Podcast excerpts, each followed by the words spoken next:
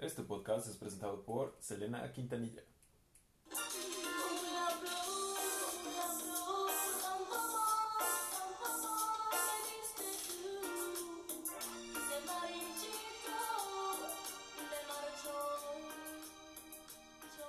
Comenzamos.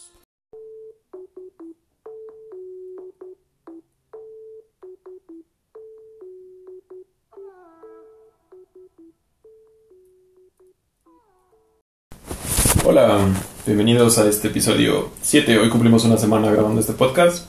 Gracias por escucharme. Y yo soy Ismael Hernández y amo a Selena Quintanilla, la reina del Tex-Mex y de mis sueños húmedos. Ayer Selena hubiera cumplido 49 años. Ayer 16 de abril, hoy es 17 de abril, obviamente. Hubiera cumplido 49 años y la maldita Yolanda Saldívar no hubiera hecho sus mamadas. Y seguro sería una sugar mommy. Ayer no toqué este tema porque me clavé con lo del bombo. y sí, en este podcast, así como amamos, amamos a Bad Bunny, amamos a Selena. Creo que puedo decir con toda seguridad que si nunca has cantado y o bailado con una canción de Selena, no eres mexicano. Selena era cantante, actriz, modelo, productora, bailarina, diseñadora de moda y de vestuario. Todo lo que le falta a la tele abierta hoy en día. Selena lo era a los 23 años. Lo cual me hace replantearme lo que he hecho todos estos años. Pero bueno, cada quien decide cómo vivir su vida. Aunque Selena y otros artistas tal vez no. Su papá la pone a cantar en un restaurante que tenía a los 10 años. Yo a los 10 años apenas se me sabe el himno nacional. Qué cabrón, ¿no? El, el papá de Selena, el himno nacional, ya me lo sé, afortunadamente. No todo, o tal vez sí. No, no todo, porque ya ven que está la versión como corta y la versión extendida. son, son un chingo de estrofas y está muy chingón, pero, pero no me lo sé. Creo que alguna vez me lo aprendí para cantarlo en la secundaria o, o una, una madre así. Pero bueno, ¿sabías que existe el día de Selena en Texas? Porque Selena es, es de Texas. Bueno, era, era de Texas. ¿Y saben quién lo decretó? George Bush, el que estaba antes de Obama.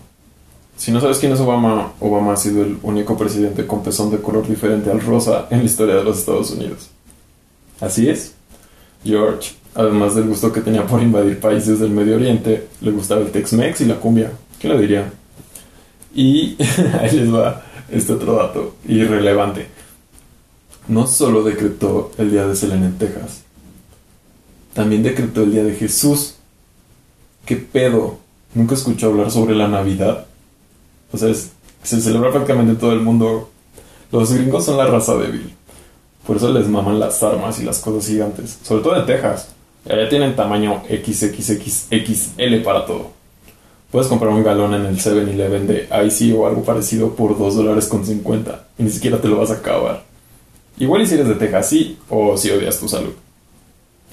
Regresando a Selena, el año pasado MAC sacó una colaboración con, con Selena.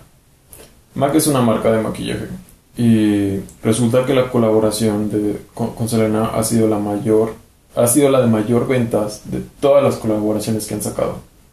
¿Sabes con qué otros artistas han colaborado? Mac. Mac ha colaborado con Rihanna, Mariah Carey, ah, Mariah Carey, RuPaul, Nicki Minaj, entre otros. Así es Nicki Minaj, tu tropo por Nara es eso, Nara al lado de Selena. Selena lleva 25 años dando conciertos en el cielo y el año pasado hizo millonario a Mac. Está, está muy cabrón. En fin, otra cosa de Selena que, que me pareció curiosa es que era testigo de Jehová, o al menos eso dice Wikipedia. ¿Y mm, saben qué hacen los testigos? Digo, no tengo nada en contra de ellos. Cada quien puede profesar, cada quien puede creer en lo que quiera, mientras no, no implique agredir a otras personas. Y, y y repito, no tengo nada en contra de ellos. Incluso tuve una ex que, que es testigo.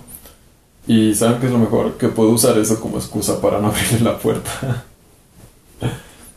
que cabe aclarar que los testigos de Jehová son, de Jehová son cosa seria, son muy dedicados.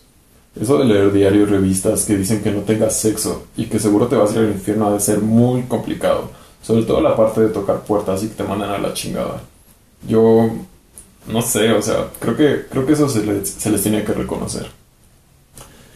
Y son de esas religiones que no tienen días festivos, como los cajeros del Oxxo. No celebran cumpleaños, bueno, o sea, los cajeros del Oxxo supongo que sí, pero los testigos no celebran cumpleaños, no votan, nada del Día de Muertos, 16 de septiembre, y se me hace algo extremo, más en México que tenemos días festivos para todo, hasta el pinche día del taco hay, día de, día de la mascota, día de, día de lo que te imagines aquí hay en México. Y si no habrá, yo, yo no dudo que en, igual este año, no lo sé, pero seguro pronto habrá día de qué bonito. y estaría cool, ¿no? Que todos saliéramos con nuestras máscaras y fuéramos a las luchas y, o nos pintáramos como el qué bonito. Sería muy de huevos. deberían empezar a organizarlo. seguramente va, a suceder. Otra cosa de los testigos es que creen que Dios gobierna el cielo o su reino, no sé cómo le llaman, desde 1914. Y me hace pensar, ¿cómo chingados escogieron esa fecha? Por, igual y sí hay un trasfondo, pero pues, qué hueva, ya no quise investigar más, pero no mames, en 1914 eso tiene apenas como 100 años y la humanidad tiene miles de años. Te lo dijo una paloma. Ah, no, esos son, esos son los católicos. Que por cierto, no, estos, los testigos no reconocen como a Jesús, como otras religiones. No sé, eso ya es como. Ahí lo investigan ustedes si, si les interesa. Igual no es como que sea muy relevante. y, y eso no es todo. Resulta que hay un número específico de personas que pueden entrar al reino de Dios. Así es, Dios para los testigos de Jehová es un badass. Es. Está, está pisteando en el cielo, está echando una fiesta bien cabrona con 144 mil de sus compas, porque es el número exacto, que no sé cómo chingados lo escogieron tampoco. Es, es otro número al azar, ¿qué onda? Y seguro desde 1914 hasta ahora, 2020, más de 100 años, ya entraron más de las 140 mil personas que tenían que entrar. Es como formarte afuera de un puto antro y saber que no vas a entrar. Como Enrico los viernes. Además, estos compas no reciben transfusiones sanguíneas. Porque a Diosito no le late eso. o sea, ¿qué pedo? ¿Qué tiene que ver una cosa con otra? Si tienes un accidente y te mueres por no aceptar una transfusión, güey, ya quedó claro que no vas a entrar al cielo y ya está en aforo máximo. ¿Qué pedo con su lógica? No, no entiendo. Eso les pasa por dejar la escuela. Claramente si en algo son buenos los testigos de Jehová, no es en matemáticas. Eso de andar escogiendo números al azar y, y andarte muriendo porque creer que vas a entrar al cielo cuando realmente no, lo, no va a ser así. ¿Qué pedo? Porque mm, muchos de ellos de verdad se entregan a esta vida de tocar puertas y entregar revistas. Y, repito, o sea, lo respeto, está, está bien, es su vida, pero no, no lo comparto y se me hace muy raro. Es, se me hace incluso algo extremista. Otra cosa que, que los testigos...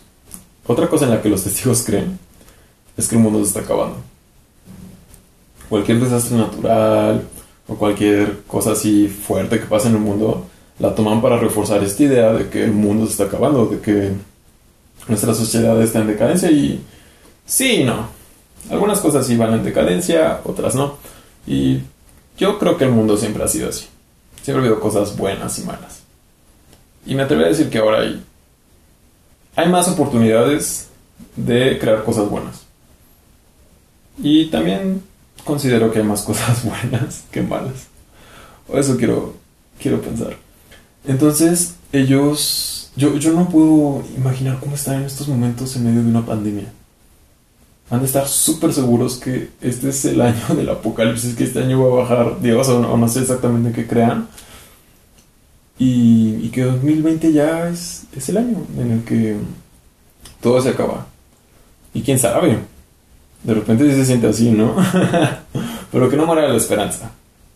En fin, un abrazo a los testigos, por. Y por favor ya no vengan a tocar a mi puerta. Aunque la verdad es que nadie viene a tocar mi puerta. Y menos ahora, por favor, esto, esto sí es en serio. Ay, qué gallo. quédate en casa, si puedes.